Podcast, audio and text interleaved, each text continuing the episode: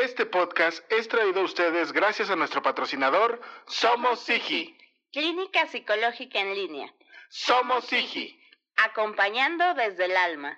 Sean ustedes bienvenidos, queridos podcast escuchas, a El Aquelarre. Este es un podcast donde queremos acercar a la psicología a la vida cotidiana. Esos lugares comunes donde siempre ha estado, pero a veces no notamos. Desde los padres, la pareja, los amigos. Y los momentos existenciales, como el miedo a la muerte, la soledad, la libertad o el sentido de vida.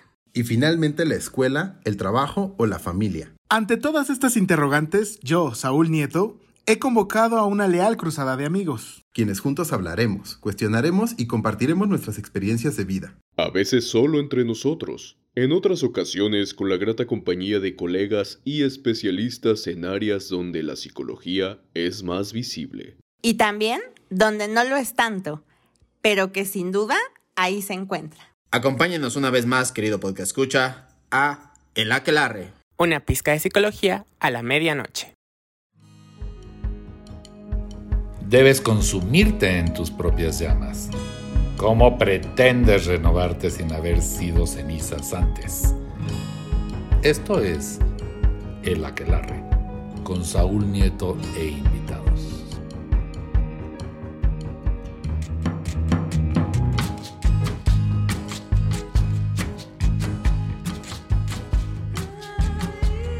¿Qué tal? ¿Qué tal? Muy buenas tardes, muy buenas noches. Es verdad, es correcto. ¿Está usted pasando? Por favor, tome asiento. Está ahí un, un lugar para usted. Eh, póngase cómodo porque está comenzando un capítulo más hacia la recta final de esta temporada del mejor podcast de psicología que usted puede encontrar en cualquiera de las plataformas que hay de podcast en este momento. Como todas las veces, no me voy encontrando solo en esta mesa de seis. Somos tres personas, un perro y tres gatos, para reunirnos a través de un tema bastante interesante.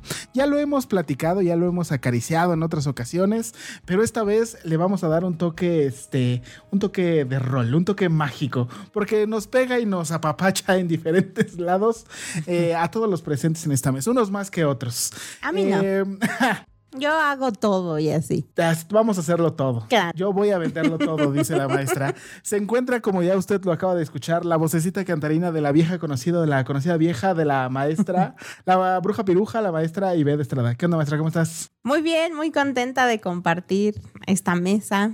Yo ya quiero que empiece. Ya ni habíamos empezado a grabar y ya empezaron a llegar los catorrazos. Ya los, los, los golpes. Exacto, los golpes. Sí, porque nuestro invitado de repente tú lo ves así, como muy jijiji, muy jajaja, y de repente saca una macana como otra invitada, y nada más te da el golpe y dices, ay, güey, creo que tiene toda la razón del mundo, porque es la primera vez que se presenta en este podcast. Y yo además- espero, ajá, yo espero que esta, este- esta temporada ha habido muchas, este, Primeras Muchas veces. primeras veces. Ha sido una muy buena temporada. Yo espero que no sea la última, que venga y nos comparta más acerca de este tema. Él es el maestro Carlos Castellano. ¿Qué onda, Carlos? ¿Cómo Hola, estás? hola, eh, muchas gracias este, pues, por la invitación y eh, pues el gusto es mío de estar compartiendo aquí la mesa del aquelarre. Ah, Ay, perfecto. Porque además él sí dijo, yo voy a hacer mi tarea. A mí no me van a venir a cuentear. Yo voy a venir, yo voy a ver qué onda. Como hubo una invitada, ese siempre va a estar como para la posteridad. La anécdota. Ajá, porque dice que era la primera vez, ella suele ser muy seria. Entonces la invitamos y su esposo le empezó a decir, pero tú tienes que irte Ah, pensando en sí. chistes, ¿eh? Porque ahí les gusta andar risisisa, jajaja, y si no te van a comer. Y estaba toda angustiada, Toda nerviosa. toda exacto. nerviosa. No, yo vengo angustiado de abrir el corazón y de platicar de cosas cercanas a, al- al- a- a uno, ¿no? Pero que pues son ciertas y, y, pues como en este podcast hay que platicarlas y hay que, y hay que sacarlas allá afuera. Hay que, hay que contar estas desgarradoras historias porque no podemos ser los únicos que vivimos estas desgarradoras. Así Exacto. es, así es. Este, fíjate, es, es interesante porque eh, este tema de la ansiedad siempre ha sido como una parte eh, como muy dentro de lo común, pero creo que no habíamos platicado bien bien a veces qué produce la ansiedad, que es como un freno de mano que no me deja avanzar. Tú, este, ¿por qué dirías que sería este un freno de mano que no deja avanzar, mi Carlos? Pues mira, un poco y, y- y empezando a bajar el avión de este podcast, eh, justamente creo que por dedicarse mucho, en mucha energía y mucho espacio mental a pensar en el y luego, ¿no? Y en el qué voy a hacer y en el qué va a pasar. Y si digo, ¿qué me dice y qué le respondo? Y cuándo me voy indignado y azoto la puerta. O se disculpa completamente y se pone a mis rodillas y yo me, me siento increíble porque gané. Pero y si no pasa ninguna de esas cosas y si no sé y entonces pues nunca le digo.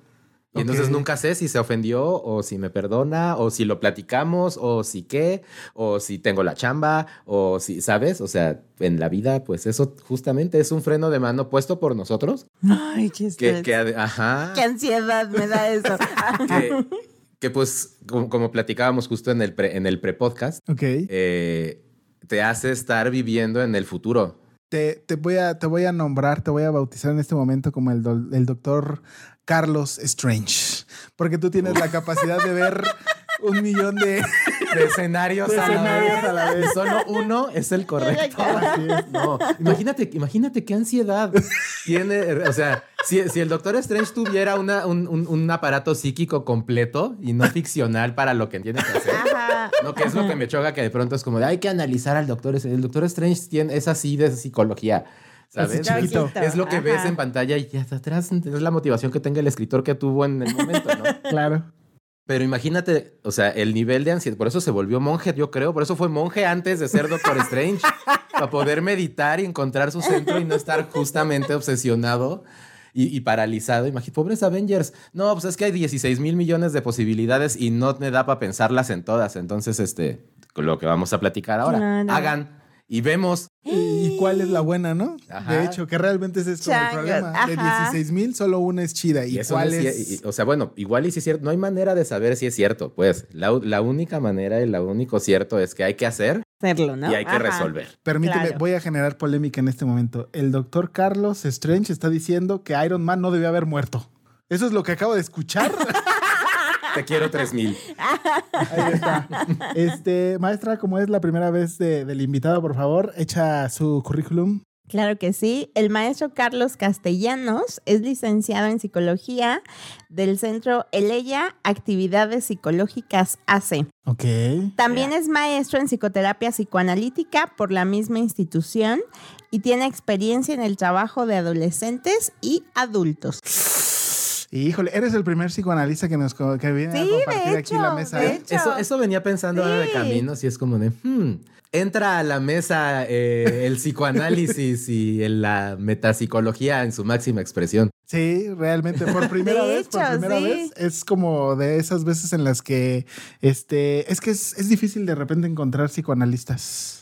Creo yo, Accesibles. accesibles. Exacto, Perdónenme, exacto. perdónenme, colegas, pero luego sí nos ponemos nuestros moños muy cañón. Ajá, ¿no? Entonces, pero mira, qué bueno que entonces vengas a inaugurar esa parte, porque sí, no, no hemos hablado como mucho de. Hablamos en algún momento de los mecanismos de, de defensa, pero hasta ahí. Pues entonces, vamos a darle. Capítulo número 114.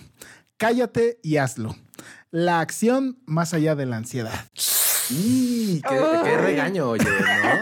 Pero, pero a veces sí, o sea, a veces sí necesitamos que alguien más allá de nosotros nos diga, bueno, ya cállate y hazlo. ¿Qué pasó ahí? ¿Qué hubo? ¿Qué hubo ahí? Yo sí soy mucho de ese de cállate y Sí. hazlo. Para mí y para otros, creo yo. Demasiado a veces, este, diría mi querida esposa, este, demasiado rudo. Demasiado rudo para su gusto. Pero pues sí, sí, es cierto.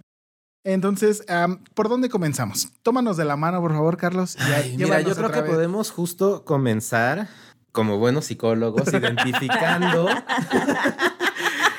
de dónde viene este sobrepensar, ¿no? Vamos a, vamos a decirle, porque, eh, coloquialmente, entiendo, le estamos llamando sobrepensar. ¿no? Así es. Sí. Que, que viene del overthinking gringo y que pues, nos lo apropiamos literal, ¿no? Entonces, Alguien se, lo- se le ocurrió traducirlo y dijo, esto es. está sobrepensando, que según yo, hasta donde yo tengo mi acervo, el sobrepensar no es un término psicológico, ¿no? No, no, no confundamos, así como de... Según yo, nadie ha puesto así como el término de sobrepensar. Ni, ni- De hecho, hasta podríamos volverlo verbo y creo que ni siquiera está adecuado. Yo sobrepienso, tú sobrepiensas, Sí, él ¿no? sobrepiensa, pero nosotros sobrepensamos. Pero aquí es, es lo literal una podemos manera como de poner. cultural de llamarle a este fenómeno justo. Ajá. De, de- de- como yo, yo les platico de pronto a mis pacientes, estar atrapados en la espiral. ¿No?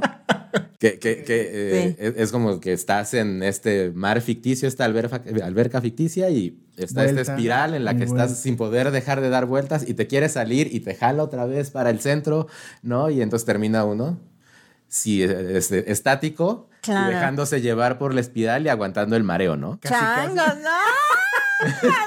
Ese es un estado de la maestra, ¿eh? Ay, ya- ya Exacto. Muy ese- conocido. Ajá. Ok. Y, en- Entonces- y entonces, pues justo, ¿no? ¿Qué, ¿Qué nos lleva a darnos el clavado a esta espiral? Ok. El querer controlar. Yo tengo aquí justo mis cuatro puntos como cardinales Ah, de- de- del sobrepensar, ¿no? Uno, claramente, es el control.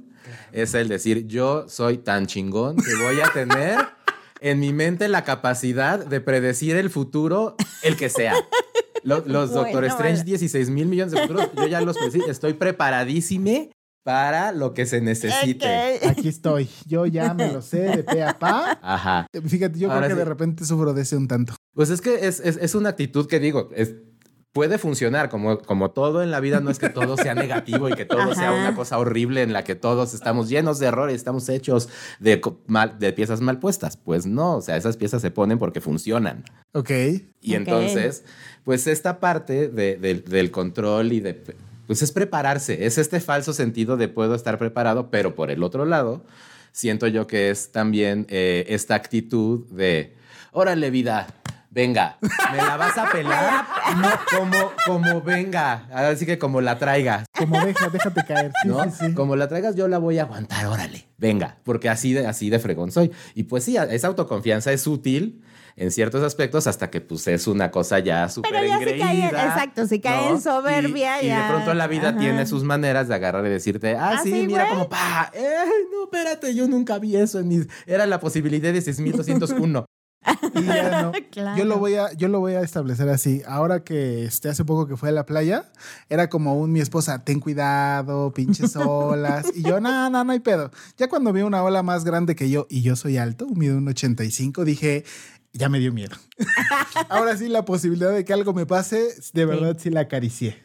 Que, por ejemplo, esta pregunta que haces desde mi experiencia, mucho es el miedo. Me, o sea, como este miedo, y si no sale, y si se Ese es el otro ingrediente, ese es ¿no? el Es el otro ingrediente que tengo en mi receta de- del sobrepensar. Claro, Ok. claro, sí, pero... Y si no sale, ¿Y si, no, y si no puedo, Claro. que se une a la otra que tengo, que es confianza. Y si no tengo la habilidad, Y si no soy, Y si no como sé. digo que soy, y si estoy solo cantando Claro, un tiro y ahorita alguien ya me lo compró y entonces ya tocan los trancazos y yo nunca he pegado un tiro en la vida.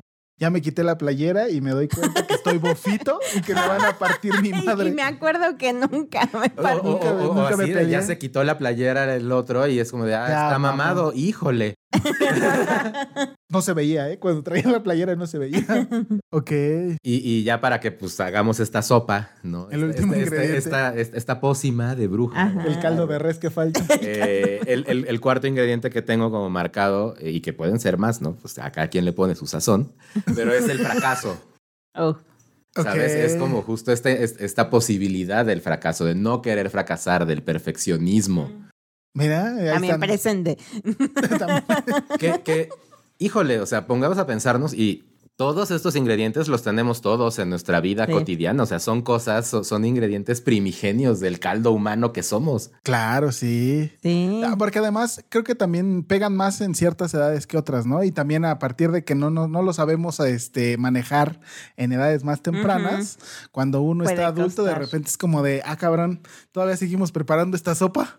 ¿Por qué la seguimos preparando? ¿Cuánto tiempo lleva en el horno esto cocinándose y sigue y no se resuelve? Sí. Ajá. Oh. O, siguiendo con la analogía de la comida, ¿por qué resulta que si sigo usando la misma receta de mi yo de 8 años para hacer pan tostado se me sigue quemando? Sí, totalmente. Claro. O sea, ya a mis 38, ¿por qué se me sigue quemando Quemando el el pan, pan. tostado? Pues porque lo sigues cocinando igual que cuando tenías 8 años, ¿sabes? Te vale. Casi, casi. Lo echas y lo volteas y, ay, bueno, le raspo. la idea de querer un, un resultado diferente cuando sigo haciendo lo mismo. Exactamente. Ok, ok. O no darnos cuenta que seguimos haciendo lo mismo, ¿no? Que pues es una, una, una gran parte de todo este trabajo de decir, oye, sí, Tal vez estaré haciéndolo mal. se- ah, según yo he cambiado y he madurado y he hecho cosas, pero sigo reaccionando exactamente Igual. igual, a cuando me buleaban en la secundaria. Hmm, cuando el jefe me habla, cha- me habla feo. Ujú. Qué raro, aquí sí es como de, ah, Mm. Misma receta. ya con este, no sé, de pronto, eh, eh, para, para seguirnos subiendo al, al mame de, de ser soberbios, de este, ser partícipe de la terapia, tomarla y darla, es subir tu cocina del molcajete al Thermomix. Ah, me gustó sí. esa analogía. Pero de pronto tenemos pacientes que ya tienen el Thermomix instalado y comprado Claro. y se gastaron sus miles de millones de pesos en, En esa 17 madre. mil meses y siguen utilizando el molcajete porque es más cómodo, porque yo así sí le sé, porque... Porque ese La sí lo Porque así soy yo. Yo con la olla express. Ujú.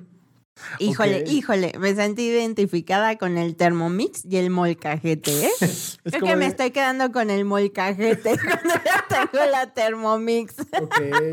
Entonces, estos son los cuatro, bueno, por principio los cuatro elementos que nos enseñan a sobrepensar. Que, así de que lo nos, lindo. que nos hacen echarnos el clavado a la sobrepensada, ¿sabes? Ok. O sea, cuando, cuando perdemos, ahora sí que siguiendo el, el- el modo avatar, el último maestro del aire, cuando perdemos el balance Ok. de uno de estos elementos, pues nos tiramos a la, por ejemplo, en confianza, extra confianza, pues es un ego total. Y además, este, Y, es, y, el, y el trancazo del ego cuando nos lo rompa el mundo inevitablemente, Claro. pues va a ser peor y así catastrófico.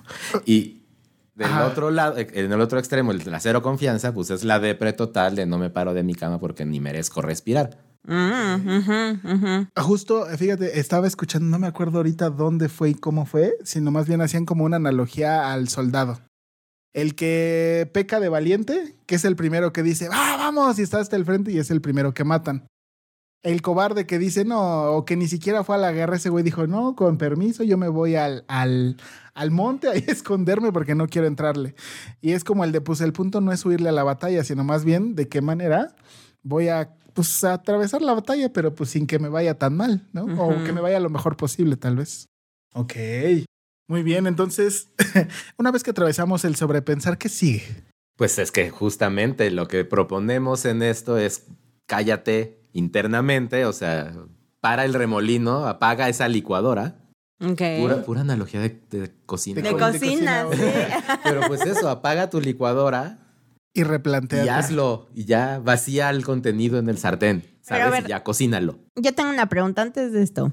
Estas cuatro ingredientes, ¿cómo surgen? ¿Hacemos con ellos? ¿Qué? ¿Desde dónde? Pues ahora sí que, eh, siguiendo un poco con lo que dice Saúl, como pues mecanismos de defensa. Ok. ¿Sabes? O sea, son maneras en las que aprendimos a meterle más energía a estas cuatro, eh, a estos cuatro elementos, ¿no? De- de- del pensar.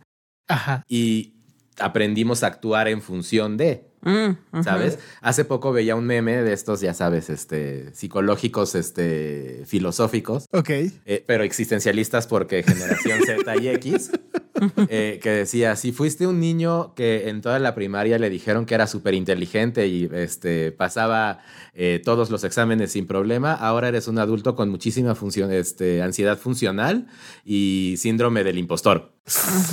¿No? O sea, como justo, pues sí, creciste enaltecido y todo el mundo a tu alrededor te dijo, tú puedes todo porque podías todo lo que la vida te podía traer hasta los 12. Ujú.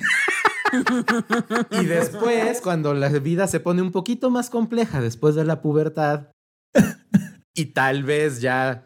No. No, puedes No, con pues, todo. o no puedes, o tu, o tu este, plan de vida, o tus intereses, o tus motivadores, Ajá. Cambian y ya no son la escuela y ya no son las métricas de éxito social. De todos modos tienes que seguir adelante y llegas a un trabajo en donde pues regresas a estas cuestiones como de escuela, como de grupo, como de jefes, de estructuras, ¿no? Claro. Y recaes en estas cosas de decir, claro, pues es que a mí todo el mundo me dijo que de chiquito yo podía todo, de grande debo de poder también. Entonces, pues venga, jalo. Oye, y pues no sé hacer eso, pero sí. Hambre. Investigo. Oye, es que necesitamos ayuda porque tú, tú, tú- híjole, no me toque, ya tenía una cena, pero bueno, sí, voy a llegar tarde a la cena, perdón. No, o sea, Ok. ujú. en- por un lado, ¿no? Eh, mecanismos en los que aprendimos a decir, ok, ¿cómo lidio con esta incertidumbre de estoy metido en una oficina por primera vez y tengo otra vez jefes y tengo obligaciones? Y ahora estas obligaciones no dependen de un 10, dependen de que coma o no coma porque me van a pagar. a Ujú, correr. Claro. ¿Qué hago? Ah, no, pues me voy a comportar igual porque pues como es lo más parecido, ¿no? Entonces, Darle a full. por ahí. Mm, La otra es, por ejemplo, en fracaso, si tuviste papás o figuras de crianza que todo el tiempo ponían tu valor en que fueras, percibi- fueras percibido como un niño exitoso, como un niño Mm. bueno, ¿sabes? El, eh, ¿Cómo tenía una paciente que decía, este, tú me has dicho que los extremos son malos, ¿no, Saúl? Le digo, sí. Y entonces, cuando yo saco un 6, un 7, pues mi papá se en corto, ¿no? ¿Qué pasó? ¿Está todo bien? ¿Qué te sucede? Le digo, ok, ajá. Y dice, pero ¿por qué no hacen lo mismo cuando saco un 10? Porque 10 es un extremo, ¿no? Y fue así como de, hija mía, acabas de hacer un boom y me metiste un gol sin que te dieras cuenta. Porque sí, en teoría también de vez en cuando, Sí. a través del puro 10 tendría que preguntarte, ¿está todo bien? ¿No te sientes presionado? Ajá. ¿A qué, a claro. qué renunciaste? Exacto. Para obtener ese sacar ese 10. 10. Digo, puede ser muy fácil de decir, no, pues a salir todos los días con mis amigos y sí dedicarme a estudiar. Y ahora Ok. va. Ujú. Versus él, no he visto ni a mi abuela en tres meses porque el examen de la UNAM es ya, En corto. Ajá. ¿sabes? Que de pronto si me aislé y no sé nada más que guía de estudios Durante tanto durante tiempo. tanto tiempo porque es lo que se necesita hacer para sacar eh, Ujú. eh, este eh, marcador de éxito, como les podemos decir, ¿sabes? Wow. Ajá. Ajá. Ok. Entonces, pues justo, eh, Freud. Para empezar ya con Sí, venga, venga. Carlos en este momento sacó una foto de Freud enfrente de él. El Una rosario. vela, el rosario, una vela está prendiendo en este Eh, momento. Sí, sí, el altarcito, no, pero justo Freud tiene un concepto muy bonito que, que se llaman eh, este, series complementarias. Ok. Ay, hijos, ¿qué Y él lo que decía, eh, y, y es la gran respuesta a... Es que por qué soy como soy y por qué hago que hago y por qué respondo a lo que respondo. Y, y Freud desde hace 100 años se sacó el tema de las series complementarias y es, todos somos construidos con una base de sí, lo que traemos dentro genéticamente, ¿no? Y la genética psicológica que puede existir, ¿no? Pues justo el trauma generacional y Ah, todas estas cuestiones como que cargamos Socioculturales, este, de- ¿no? de- socioculturales, pero que pues sí, además, o sea, la depresión tiene su carga genética. Si tienes, vienes de una familia deprimida, probablemente tengas tendencia a ser deprimido tú también, Sí. ¿no? Ok. Por un lado, pues viene lo que traes dentro, ¿no? Tus ingredientes, pero también cómo estuvo el horno, ¿no? Cómo estaba armada la cocina, la cocinera que te atendió y te tenía que cuidar hasta que esponjoseaste en un rico panquecito. Lo hizo bien, tenía bien la receta, lo estuvo así, este, se lo echó al, al- al de oídas, ¿no? O, o le angustiaba que estuvieras de buen sabor, ¿sabes? Y todo el tiempo abría y todo el tiempo estaba checando. ¿no? ¿Qué pasó con eso? Y, híjole, ¿qué tal que naciste el día en el que tembló en la cocina? Madres. ¿Sabes? Ajá. Y entonces, pues tienes la parte eh, biosociocultural. Ok. Entonces, todos somos entes biosocioculturales. Ajá. Biopsicosociales es el, es el término. ¿no? Eh, eso es. ¿Qué, qué, qué nos lleva a tener un ex- exceso de control y estar considerando los 16 mil este, escenarios, de. Doctor Strange? O a tener muchísimo miedo de que hagamos algo y esté mal y nos regañen y decepcionemos y nos decepcionemos a nosotros o fracasemos. O sea, todo eso, pues por cómo ha pasado tu vida y por cómo eres. Y esa combinación y ese punto Ahí macharon. ese es el que uno viene a resolver a terapia. ese, ese. Y a moverlo, ¿sabes? Porque lo padre de la terapia es que ese puntito donde se cruzan No es. permite esa flexibilidad, esa movilidad de decir, bueno, pero ¿qué tal si? Y lo bajas tantito y es Ok. como, ay, pues todavía sí funciona la vida, mira, no me morí. No estuvo tan mal. No me destruí mal, así, claro. no se me derritió el cerebro porque ya no hice lo que hacía siempre, porque ya no estoy pensando en lo que pensaba siempre, porque aprendí a decir, ay, mira, este dolor que tengo es un sentimiento. ¿Cómo que los dolores son sentimientos? ¿Sabes? Y pues Y pues así. sí. Vámonos. No, pues es que, híjole. Sí, sin lugar a dudas. Es que cuando lo pienso, como lo, lo explica, sí, o sea, son muchas variables. Además, Claro. es como el, pues, la mano fortuita del donde caí. Es como, ay, Además, ¿dónde sí, a caer? sí. E- Es que puedes tener todo el potencial de ser, o sea, justo, de ser el próximo Einstein, de ser el próximo El que tú quieres. Es que ya no hay nuevos que sean buenos, todos son capitalistas cerdos.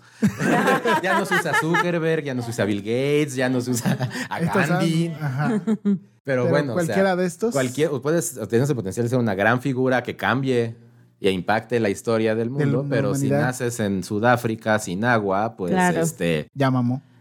pues Ya, buena suerte, ¿no? O sea, Sí. Como había una frase, ¿no? Que decía, no me preocupan los, los pro- el próximo Einstein. Me preocupan más bien los potenciales Einstein que no tuvieron la posibilidad de tener una calculadora. Oh. Que al final del día es un, este, pues es un talento desperdiciado. Ok. Y entonces, ya, ya que tengo esto, o sea, ¿cómo le hago entonces para poder, este, vencer? Callarme y hacerlo. Y a callar y hacerlo. Eh, vayan a terapia primero que nada. Pero antes de eso, ¿Cómo me lo hay cuestiono? Que, hay, que ser conscientes, o sea, hay que hacer conscientes que tenemos ansiedad, porque de pronto vivimos en ansiedad y, y- y No, es no nuestro modo de foul. claro que no. Claro que no. Se llama ser eficientes. Ah. Mm. Se llama me gusta trabajar un chingo. Se llama no quiero tener tiempo libre porque en el tiempo libre pienso por qué no tengo tiempo libre. Sí, sí, sí. O no sé qué hacer O si no no, sé tengo qué que hacer porque el trabajo y la ansiedad me definen. Exacto. Me, me estás matando por dentro, ¿no? Esas, esas partes. Tenía un paciente que en algún momento este, yo le pregunté, ¿qué haces cuando no haces nada? Y me dice, no entiendo tu pregunta. Así te digo, Ajá, tal sí, cual. me dice, no entiendo tu pregunta. Le digo, por, me dice, porque cuando descanso estoy haciendo algo, solo que no estoy produciendo, si eso es a lo que te refieres. Era muy, muy, este, Ajá. muy súper estructurado y le dije, tienes toda la razón, me acabas de abrir una posibilidad. Más Mm. bien es cómo ocupo mi tiempo, cómo sé que de verdad puedo descansar y no tengo que estarme sintiendo culpable porque no estoy produciendo en lugar de estar este, como tiburón cosechando mi éxito.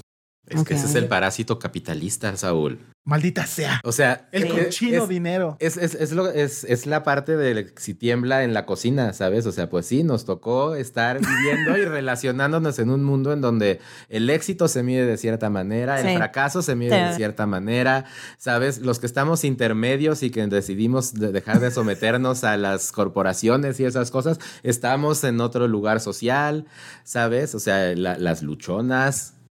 Es, ¿Por qué no son las mujeres emprendedoras? ¿Por qué? Pues porque había que lucharle Sí. como salmón subir las, este, la corriente. La corriente. ¿no? Y este, la cascadota. Ah. Claro. Entonces, pues parte de lo que nos genera mucha ansiedad actualmente es tratar de estar sometidos a las exigencias capitalistas que te dicen a ciertas edades y en ciertos momentos Sí. del desarrollo tienes que estar haciendo esto y esto y esto por los demás o por la sociedad y por ti mismo. Sí, ¿no? Porque, por ejemplo, yo que empecé la universidad a los 21, en esencia es como de, llámame. Ajá, de Porque cómo yo debía haber si empezado la lento. universidad a los Ajá. 18. Ajá. Perdí, porque esa es como la, es lo Claro. que normalmente, ¿no? Uno piensa, perdí tres Perdiste. años. Y ya con ese perdí es como de, no mames, ya estoy Sí. desfasado. Y estuviste en el limbo esos tres años, o sea, no hiciste nada, fue así cápsula de Ajá. Neo en, en la Matrix, dormidito, y nada más despertaste tres años después, ya estoy listo para seguir con la universidad. Claro, sí, ¿no? Eh, todo lo que quedó en medio, todo ese aprendizaje que en realidad tuve en medio, o sea, no es cuantificable ni es Claro. válido, porque en realidad no estuve estudiando. Entonces, un poco para, para regresar a tu pregunta, ¿no? De qué hacemos con esto de la ansiedad. Lo primero que yo eh, eh, eh, procuro aconsejar y, y mencionar es hacerte consciente de que vives en este mundo con estas exigencias. ¿no? Ok. Claro. O sea, ¿de qué juego estás jugando? Sí, ¿no? Como el, tal cual la primera pregunta, ¿cuáles son las exigencias que te han forjado? ¿Cuáles son las exigencias que te han forjado, maestra? Híjole. Ya llegamos al confesionario. Ay, llegamos Híjole. al confesionario. Perdón, no, me- te gané antes de que me lo preguntaras a mí. Las exigencias, yo creo que sí. Yo, o sea, yo sé que tengo un tema ahí de ser perfeccionista, ¿no? Tal No, cual, sí. no, Aunque no. te sorprenda. No, no, no, por favor. No, Sí, del ser perfeccionista. De hecho, hay una anécdota, justo el primer capítulo, ¿te acuerdas que íbamos a grabar Ah, sí. con invitada? Yo fui la invitada. En aquellos no, ayeres. en aquellos ayeres. Y entonces, para mí era como, pero tiene que estar súper estructurado y entonces ustedes tienen que saber qué voy a decir. La pleca tal. completa. Exacto. Sí, la sección 1, sección, eso, la Exacto, escaleta. Sección 2, exacto. sección 3. Entonces, Saúl era como, no, pues a ver cómo va saliendo, ¿no? Y yo así de casi, casi, no, tiene que estar así súper bien estructurado. Entonces, sí, ¿te acuerdas? Ah, sí, quedó claro. para la posteridad, grabamos uno que quedó así Muy de la como, verga. Ajá, porque evidentemente todo Todos los primeros capítulos no salen. Ajá, Y sí. ya este, grabamos otro y pues bueno, ese fue el que salió, pero yo me acuerdo quedarme con una sensación como de, no, es que se puede mejorar, se puede, ¿no? Hacer, sí, sí, era... Que ahora sí que cállate y actúa, ¿sabes? ya es la hora del primer capítulo. Hay que hacerlo. Hay que hacerlo. Pero es que no va a salir, pero es que el pero es que me trabé, pero es que los silencios, pero es que ya lo hicimos. Para el 2 aprendimos Exacto. y eso ya no lo vamos a hacer tanto. Para el 3 ya no va a pasar tanto, pero van a pasar estas otras cosas. ¿Sabes? Claro. Lo que yo traigo justo como, no, pues no, no es la gran respuesta porque no hay grandes respuestas para estas cosas nunca. Depende ¿no? mucho de la persona. Depende mucho de, de todo, pero abrazar el fracaso Sí. como oportunidad de aprendizaje Claro, claro. y dejar de fantasear, porque también ese es, una- ese es un, un síntoma capitalista, que el fracaso te destruye la vida Ah, y si sí. tienes un fallo a los 21 años Ya ya... valiste. oye, Tu tus vida, próximos, tus próximos ajá. 60 años ya no importan, güey, porque fracasaste a los 21 y no te salió lo que quisiste Sí. que te saliera y definió tu vida, Sí, pues Sí. sí. ¿no? Entonces, hacer un poco las paces con el fracaso, hacer las paces con los cuatro elementos. ¿Sabes? O sea, es como de, no lo puedo controlar todo porque no soy el Doctor Strange y no puedo ver los 16 mil futuros alternos y qué va a pasar en ellos. Solo hasta que los actúe van a existir. El miedo me paraliza a no hacer y la falta de miedo me hace actuar impulsivamente y cagarla. Ajá. Ok, ¿no? sí, Sí. sí. El exceso de confianza me hace ser un inmamable al que le va a caer el peso de la vida La eventualmente. Y la falta de confianza me hace ser un nadie que no se atreve a nada y que no va a hacer, o sea, y pues Va a pasar olvidable. un neutro y que pues igual y sobrevives, pero eso sobrevives y, Ahí, y ahí. ¿quién sabe quién era ese güey? Eh, y el exceso de fracaso, o sea, de, de- de- de pensar en el fracaso, pues de nuevo te paraliza porque no haces absolutamente nada, nada. porque qué tal que me equivoco y en mi vida perfecta nunca puedo equivocarme porque tengo que llegar a la tumba y tiene que decir, nunca se equivocó. Dios mío, me está- es que, fíjense, déjenme les platico está y lo pegando. pienso. Sí, bien cabrón. Por eso, eh, de esto que preguntabas, creo que otra, algo que yo aprendí es, o sea, el miedo para mí viene mucho de que mejor hay que estar en lo seguro, aunque sea poco. ¿No? Y lo aprendí de mi papá. ¡Saludos! Sí. Bésame. Sí. Sí, entonces, por ejemplo, en el atolladero en el que estoy desde hace unos meses, es eh, yo trabajo, ¿no? Tengo un trabajo seguro, cada quincena me cae mi depósito, ¿no? Mi salario. Y entonces quiero darme un respiro, ¿no? De la institución, pero empieza en mí como el de, híjole, y es que entonces me dedicaría solo a la clínica y en realidad, creo que eso yo me di cuenta en terapia, que mucho el miedo era de decir, yo, a diferencia, por ejemplo, de mi esposo o de otros colegas que solo se dedican a la consulta privada, decir, yo nunca me he dedicado solo a la consulta privada, ¿no? Esto- estoy en las mismas que tú. Ah, mira. Sí. Entonces, nunca, siempre ha sido a la par, es lo seguro más la consulta privada, ¿no? Y que en realidad sí tengo muchas ganas de solo dedicarme a la consulta privada y hacer talleres y demás.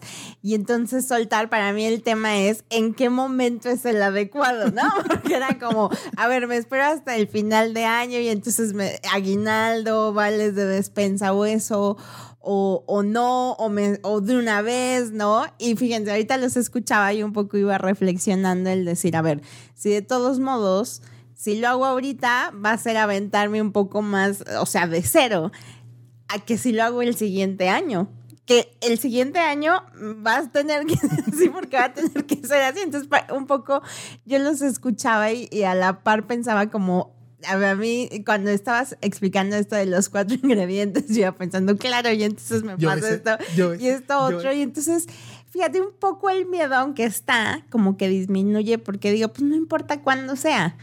Si de todos modos va a pasar y vas a ir un poco, lo voy a poner entre comillas, sin red. ¿Qué importa que sea ahorita o que sea a inicios del siguiente año? Pues Está bien cañón.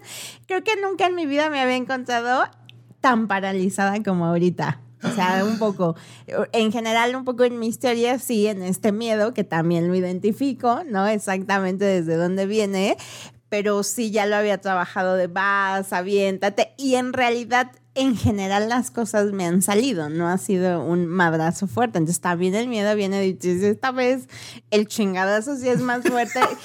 Y en esto también me he cuestionado el decir, ¿y si entonces yo tengo una visión de mí y resulta que no sale como pienso en la mama? Entonces no soy quien creí ser.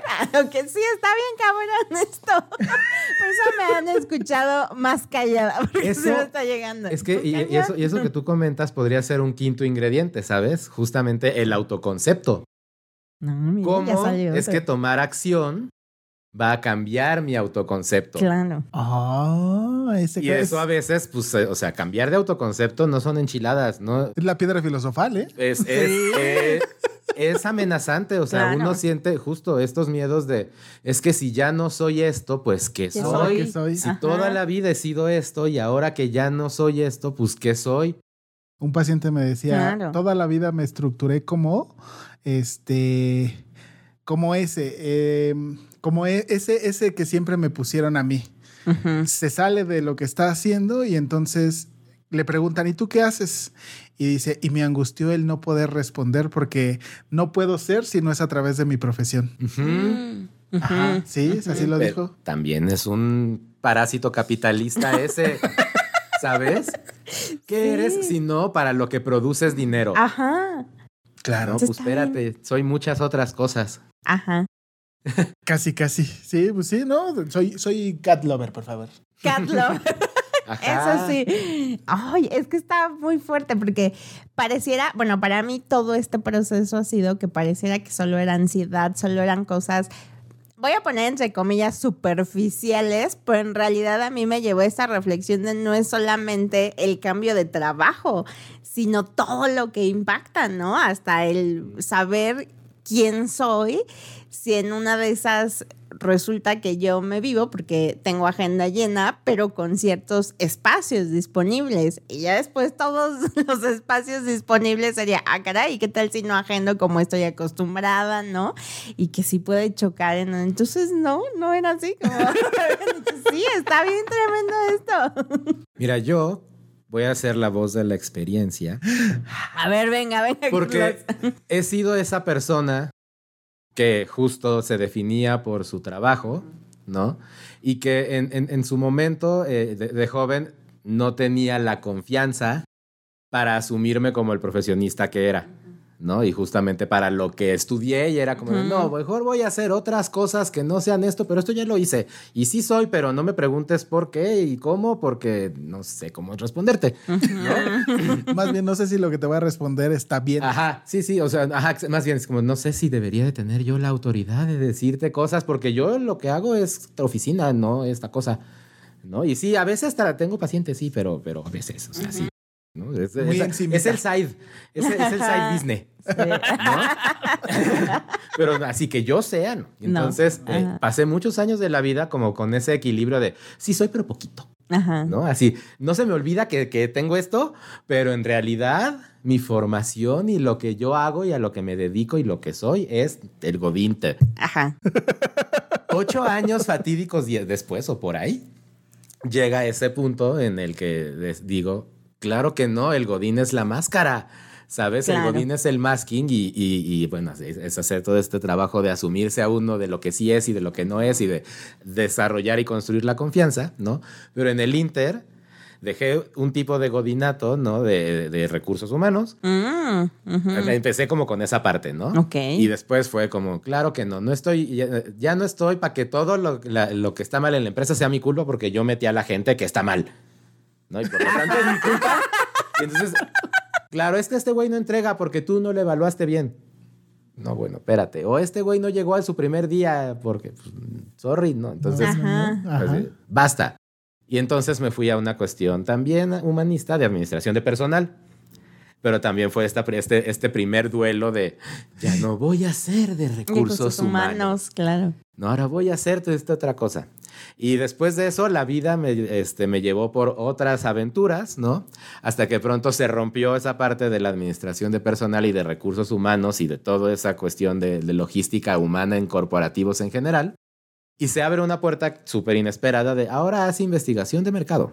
Ok. Y es como de, bueno, ¿sabes? O sea, ya yo ya en esta actitud como de, ya no voy a estar diciendo no sé si pueda, veo, actúo y resuelvo en el camino, ¿sabes? Y me redefino. Claro. Y entonces después de eso pasaron cinco años de eso hasta que ya la, eh, la- la- la máscara falsa de esta burbuja de, de- de- de seguridad corporativa se rompió, ya no que estaba yo dispuesto a dar lo que, a ofrecer más bien por lo que ellos estaban dispuestos a darme y así.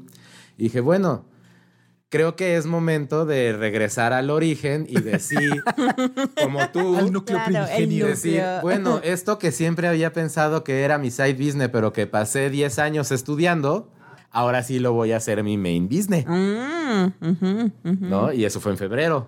Y entonces, pues, es esto. Wow. Es, es, o sea, es, es a lo que, eh, eh, un poco una de las frases que traía preparadas justo para, para esto de la solución, ¿no? Y de qué hacemos para bajar esta angustia, pues es entender que no estamos nunca, ni estaremos Ujú. nunca preparados para la vida real. Ujú.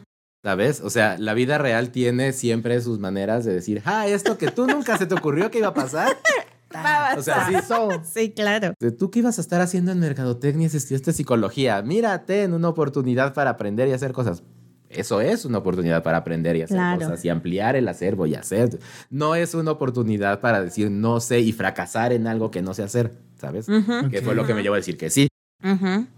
Y ahorita, pues está haciendo esta parte de decir, pues tampoco voy a estar por más estudia- por más estudios que tenga y por más experiencia clínica que haya tenido y por más analizado y terapeado que esté, no, esto, no sé, no voy a estar listo para el futuro hasta que yo no actúe Claro. y materialice ese futuro y esa línea del tiempo a lo Loki se haga de verdad y no sea una ramita frágil que Ajá. cualquier evento la destruye. Ajá. ¡Uy! ¡Qué Estás- impactante! es- están, están, como dicen por ahí, viviendo su evento canónico. Es, que yo creo que yo creo que el concepto de evento canónico es algo que nosotros terapeutas podemos agarrar muy bien para ayudar a nuestros pacientes a entender, Entender que- cómo que se hay transforma. Ciertos, ciertas acciones, o sea, que no todas las acciones se transforman, porque también, o sea, es que Sí. yo me salga ahorita al Oxxo y me compro unas papitas rufles en vez de unos chetos, pues no va a cambiar que mi mañana sea diferente, ¿sabes? Claro. Pero si en vez de comprarlo decido tratar de asaltar el Oxxo, tal vez sí. Claro. Entonces también, no todas nuestras acciones son igual de, de determinantes. Sí, sí, sí. Aprendamos a identificar Claro. cuáles sí. Y también a mediar nuestro impulso de acción para que no digamos, si es esto, ya me voy a aventar así ciegamente sin pensarlo, ¿sabes? Así Claro. Un tiro de clavado en, este, en Acapulco sin saber nadar. Exactamente. Sí, pues sí. Fíjate, no, es que sin lugar a dudas, este, yo cuando los escucho, para mí creo que el- ese momento fue como en la parte de la universidad.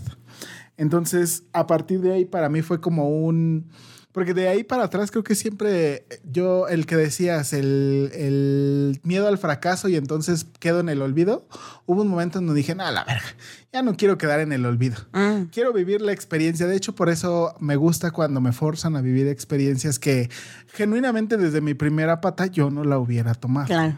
Porque entonces mi miedo, que normalmente es el que me, me, me asfixia más veces, es como el de no, no lo haría. Creo que el ejemplo más claro es, eh, hace un año eh, fui con un amigo a Six Flags. Entonces él es un salvaje. es un salvaje, no, no, no. Entonces, este, nos subimos a esas madres, las que son del el slingshot, que te vas amarradito y al que vas acostado como, Como, Superman. taquito, ¿no? ¿Vas? Ajá. Ajá. O sea, uno desde abajo dice, no, no está tan alto. Ya, desde arriba. dices, es el... el, que, el que verdaderamente lo sufrí fue el, el X-Flight, que es el de el que vas como taquito. O sea, porque como vas subiendo de a poco, y creo que ese es el momento, así es como de repente creo que vivo las cosas. O sea, es como de, no, no, no, ay, güey. Como que todos están empezando a ver cada vez más chiquito, más chiquito, más chiquito. Como que veo mi casa. Ah, sí. De repente es como de tú escuchas, no, son 100 metros y dices, ay, 100 metros. Y no, 100 metros son un chingo. Y entonces ese momento de, porque te dicen ahí que tienes 10 segundos a partir de ya para jalar el, el ¿Mm? cable y dejarte ir, si no, te bajan igual despacito.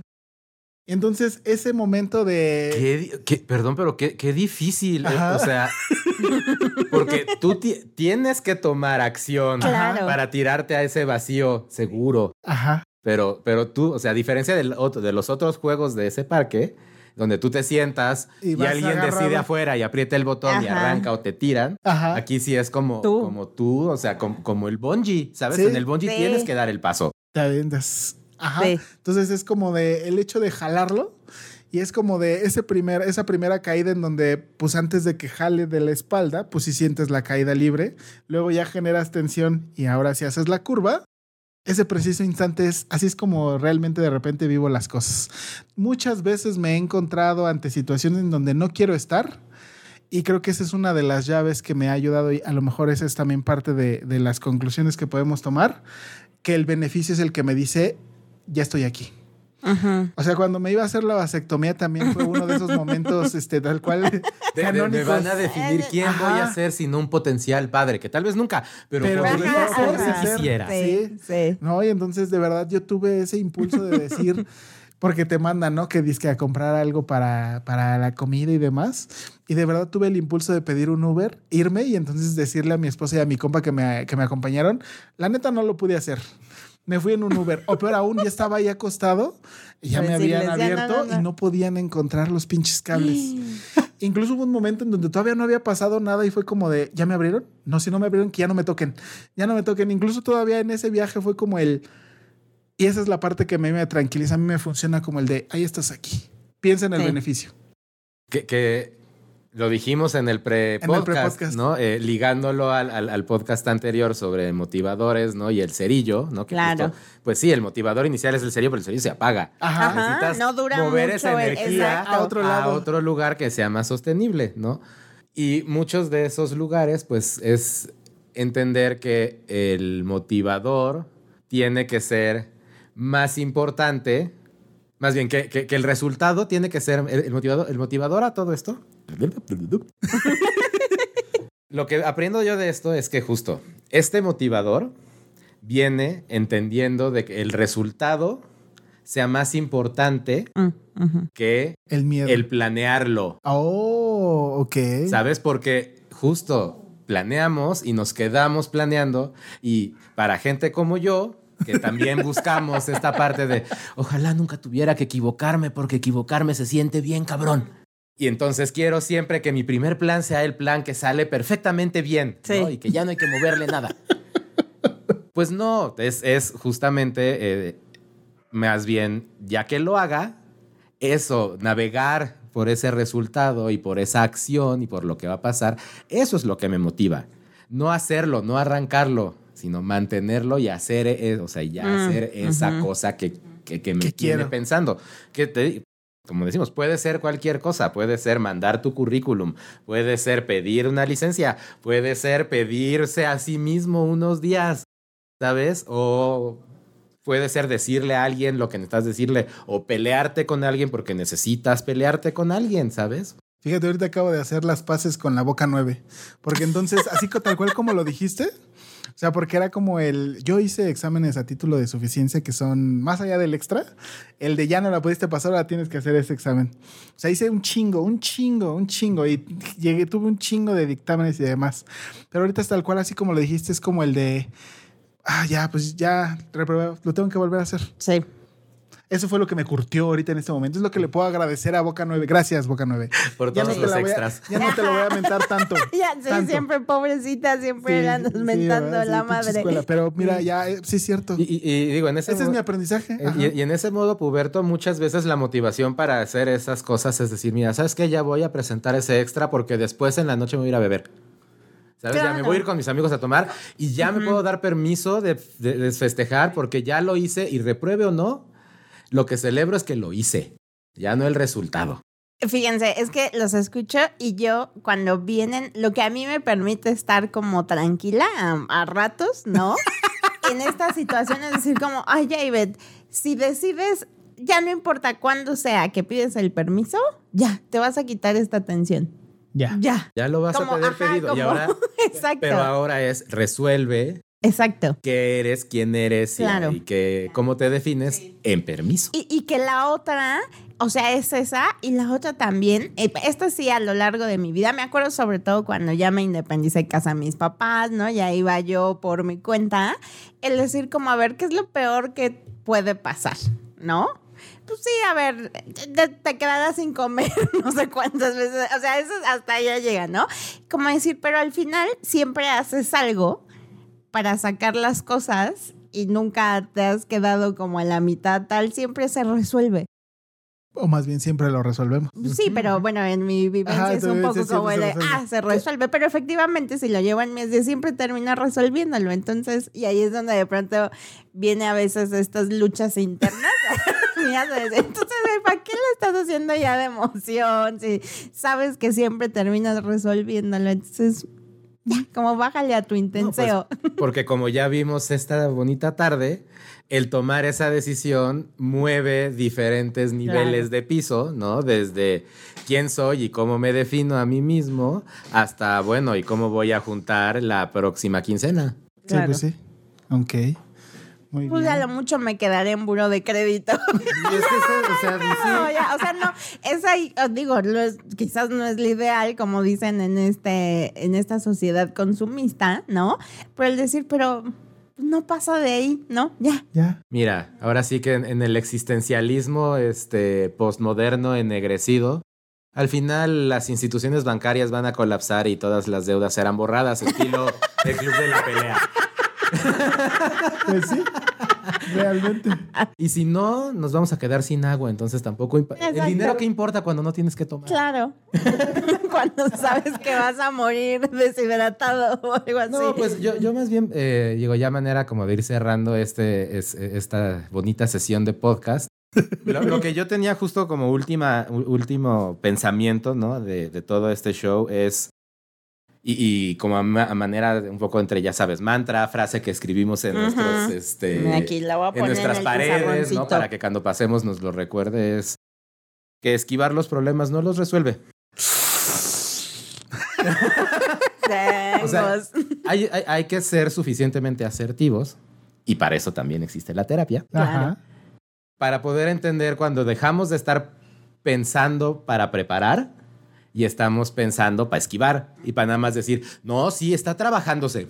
Lo estoy trabajando. Ok. Lo- así. Entonces, pues sí, o sea, es tu falsa fantasía en la que dices, claro que sí, sigo con el dedo en el renglón, pero el renglón ya va siendo el mismo un mes. Claro. Oye, meses, no. Pásale a la página, sí. ándale, mira. Ya. Ya te prometo que lo que sigue se pone bueno en la trama. Sí. Dale, si papito, no, si dale. no avanzas, la página no puede saber. Sí, pues sí. Ahí está. Pues ahí está. Ya lo tiene, querido podcast escucha. Por principio, cuestiónese, pregúntese, analice esa parte. Este, y si tiene todavía más dudas más allá de ello, por favor, acuda con su terapeuta de confianza. Porque a veces es un camino que sin lugar a dudas, y ese sí me parece que es algo importante, tiene que ser acompañado. De preferencia. Justo, sí. yo, yo creo que también por todos estos ingredientes y por autoconfianza tendemos a sentir que podemos arreglarnos solos y que podemos Ajá. ser mecánicos del propio coche. Y Pero ahora sí que a- en estas grandes alegorías que me he aventado hoy, no puedes ver el motor de tu coche y encenderlo a la vez. No Mm, llegas a la llave. Claro. Necesitas que claro. alguien esté en el asiento y le digas, a ver, préndele. Sí. Métele ahí, métele Ajá. ahí, jálale acá. y o órale. que tú estés en el asiento del conductor y le digas al mecánico, a ver, espérate, préndele. Bueno, a ver, pa- ¿qué pasa si pongo el freno? Sigo ¿Qué pasa si escuchando. meto primera? Sigo escuchando un ruidito. A ver, por ¿de ahí. ¿Dónde está el ruidito? Ok. Pues ahí está. Este, maestra, por favor, échate las redes. Uf, las redes. Estamos en el Aquelarre Podcast en YouTube, Instagram y Facebook. Así es, denle like, me gusta, compartir, guardar, suscribirse, este, activar la campanita. Recuerde que el compartir nos ayuda a llegar más y a seguir y a Así continuar con esto que usted evidentemente le puede funcionar. Porque esos 100, más de 100 capítulos hablan a qué? Algo se hace, algo se da. Ya superamos las 17 mil reproducciones Oh. totales. O sea que ahí vamos, esto sigue creciendo. Este, mi Carlos, ¿tú tienes redes donde te puedan encontrar? Sí, eh, pues por la parte profesional es arroba psicastellanos, P-S-I, castellanos con doble L y S. Ok. Y eh, en, en- bueno, en, en Instagram y en Facebook. eh, y en la parte no profesional, en la parte más lúdica, pues es arroba chalo chocorrol con K. Ok. Ok. Ah, porque sí es cierto, él, el, el maestro, este, trabaja y hace eh, En- en- en- juegos de en- rol. Ahora sí que en, el, en la labor no remunerada, eh, que es igual de válida, sí, también soy, eh, mastereo mesas de, de- de juegos de rol. eh, que no son calabozos y dragones, porque de eso ya hay mucho allá afuera. Entonces yo soy la diferencia. Perfecto. Ah, muy bien. Ahí está. Arroba rolcito con onda, para Rolcito que con vean esa parte de, mí. Ese otro, ese otro ahí. Porque al final del día, en algún momento platicando con, con Carlos, yo le decía, a huevo que esto se puede aplicar en la terapia. Ah, Claro, no, claro. sí. Pre- pre- prepárense próximamente. Igual para tu próxima temporada regresamos a hablar sobre eh, estrategias de juegos de rol aplicadas a la terapia individual y de grupos. Oh, Ya está firmado. padrísimo. O sea, eso, eso es, es una cosa muy moderna, pero es una cosa en la que pones a la persona a decir, no eres tú, eres Funurumín. Y a Funurumín le gusta esto y tiene miedo con esto, pero no tiene miedo de esto. Y Fun- Funurumín ahora está yendo a pedirle a su jefe un aumento. ¿Qué dice Funurumín? Mira. Órale. Y entonces empiezas a platicar ahí y a hacer como, pues este, eh, los gringos le dicen make believe, ¿no? Que es como este jugar a, a qué pasaría, como ¿Qué un niño chiquito, ¿no? Ajá. Vuélvelo realidad. Y, y- y- y, pues en este ambiente seguro que es el, el consultorio, ¿no? Terapéutico, explorar el qué pasaría, sí. Esta vez en lugar, de, en lugar de padrísimo. pensar en escenarios catastróficos, Ajá. Vamos a en los escenarios Claro. chidos. Y vamos a bajarlos a este hipotético seguro para que cuando te pasen, pues ya lo dijiste una vez. En, en modo Funurrumin sí va, pero Se pudo. te pudo y ya sabes que no te moriste por decir esas cosas, ¿sabes? No te descontrolaste y te, te- te desestructuraste. Incluso hasta el que se siente por haberlo hecho. Wow. Ahí está, entonces perfecto. De todos modos, vamos a colgar sus redes y toda la información ahí en nuestras, este, en nuestros pies de páginas. Eh, un, agra- un agradecimiento a toda la comunidad que nos está siguiendo en todas las demás partes de nuestro amadísimo país. Ya hay mucha gente que nos escucha no solo aquí en Ciudad de México, a la comunidad creciente que está en Estados Unidos, en Mm, España. Canadá y algunas partes de América Latina. Entre Así ellas es. Colombia, que ya se perfila como alguien que por ahí de repente nos escucha y o lo hacemos enojar y o lo hacemos reír. y le enseñamos ahí algo. En- engagement, desengagement. casi, casi. Si te molesta, pues gracias por dedicarnos el tiempo a vernos. Ajá. Y si quieres tirarnos comentarios de hate, pues gracias por el algoritmo de que te somos suficientemente relevantes como para, Para que estar ahí. Nos mandes un comentario. ¿Sabes? Gracias por tu hate. Ahí está también. Eh, un besote y un abrazo a los hoy ausentes de la demás escuadra siniestra de, de la Quelarre Podcast. El maestro mágico diseñador Paquito Ibarra. Al señor tenebroso Dinamita Café Alejandro Varela. Al maestro Jedi Jordi Blanquet. Y al al ya voz de cercano. trueno. Y al, y al más cercano voz de trueno, señor oscuro Oscar Olé, que ya estará ahora sí grabando, aunque sea uno o dos capítulos de esta cuarta temporada, porque andaba de viaje, en un viaje de introspección. En una de esas ocupamos un capítulo con él para que nos, para hablar acerca de eso, los viajes, porque si hay alguien que puede hablarnos de, de romper la, la- la barrera del- de, la ciudad, tendrá Es que él. ser también él. Eh, maestra, muchas gracias por estar este capítulo con nosotros. No, al contrario, maravilloso. Yo ya voy a agendar con nuestro querido Carlos. Por favor. Quiero que apliquemos eso del juego de roles. Eso estaría padrísimo. ¿eh? Yo, me, Sí. yo jugaba de otras, pero creo que Yo- este terapéutico ajá, me funcionará Yo mejor. lo, yo lo llevaba a otros, otros escenarios. Es- eso es está, está cañón, porque de pronto se- ¿Y qué haces? Ay, soy este Dungeon Master de juego de rol. Es como de. Sí, como que, ¿ah? ¿Que, el calabozo qué? ¿Y el rol del qué? ¿Del cuál? Necesito cuero para tomar algo con. No puedo pisarme así. ¿Tengo que llevar mi látigo Exacto. o tú me ¿Qué das ahí uno? Y este, muchas gracias, Carlos, por haber venido. Fue este excelente que nos compartieras No, esta muchas parte. gracias a ustedes por la invitación y qué, qué risa con, con todos nosotros. aquí. Pues porque eh, justo creo que si algo es Aquelarre es este espacio para que nosotros como medio profesionales de la salud podamos abrir también nuestros corazones y, y- y- y enseñarle a la gente de allá afuera que nosotros también sentimos lo mismo que por lo que les ayudamos a Claro, trabajar. claro. ¿Sabes? O sea, no, no es que seamos ajenos, sino es que tengamos por eh, eh, conocimiento una bola de cristal que nos dé la Ujú, respuesta, sino que ujú. es gracias a que ya lo vivimos y lo superamos que te Claro. podemos ayudar. Que lo podemos Claro. llevar al otro. Pues sí, perfecto. Pues mi Carlos, eh, mata este capítulo con tu frase de cierre. La de, Ay. la de Jung. La frase de cierre, sí, justo es una que, eh, que utilizamos en este, que yo lo llamo martes de psicositas en mi canal de, de Instagram, ¿no? Ok. Eh, saqué una de, de- de Carl Jung, el maestro eh, Jung. el maestro Jung, de los arquetipos, que básicamente dice, no eres lo que piensas, eres lo que haces. Perfecto. Muy ad hoc. Pues ahí está. Ya lo tiene, querido podcast escucha. Recuerde, déjese caer, conecte con nosotros todos los martes a partir de la medianoche. Hasta la próxima. Adiós. Bye.